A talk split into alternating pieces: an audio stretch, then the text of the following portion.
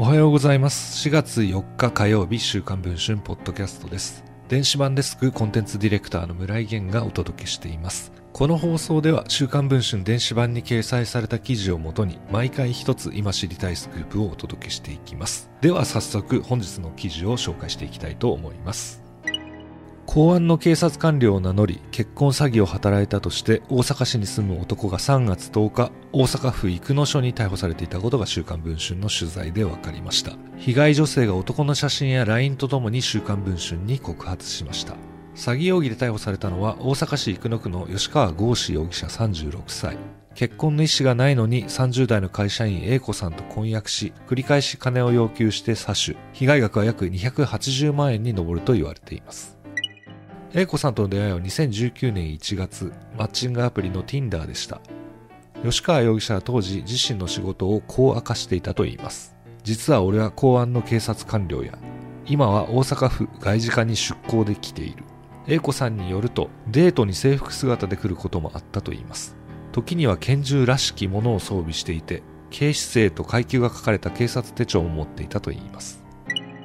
同年の秋、A 子さんが知人の海外でのトラブルを相談したところ、吉川容疑者は、俺が捜査員を派遣すると豪語。しかし直後に、市場で捜査員を犯したせいで懲罰や、口座も凍結されたなどと言い出し、罪悪感に苛まれた A 子さんは25万円を手渡したといいます。そこから A 子さんは金に困ったと無心され続け、さらに妹を白血病で亡くした、バディを失ったなどと打ち明けられ、私が支えなくてはと思いお金をつぎ込んでいったといいます。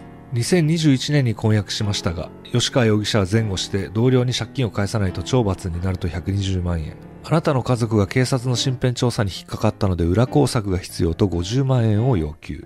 一方、LINE で高級そうな料理の写真とともに、長官とご飯というメッセージを A 子さんに送りつけ、銀座で警察庁長官と食事しているかのように見せるなどの偽装を続けました。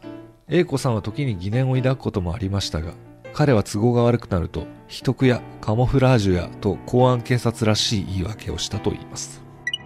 そんな中、2022年12月、SNS を通じて A 子さんに衝撃の連絡がありました。